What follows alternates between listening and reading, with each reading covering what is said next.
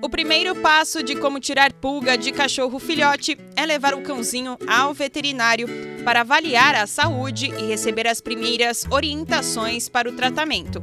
O profissional vai indicar o medicamento e a dosagem ideais para a idade do seu pet, evitando a superdosagem do produto. Porém, não basta apenas aplicar o remédio para a pulga no pet. É também necessário fazer a higienização do ambiente. Afinal, a quantidade maior de pulgas está no ambiente, não nos animais. Por isso, o tratamento do local onde eles convivem continua sendo a melhor maneira de eliminar de uma vez por todas os parasitas.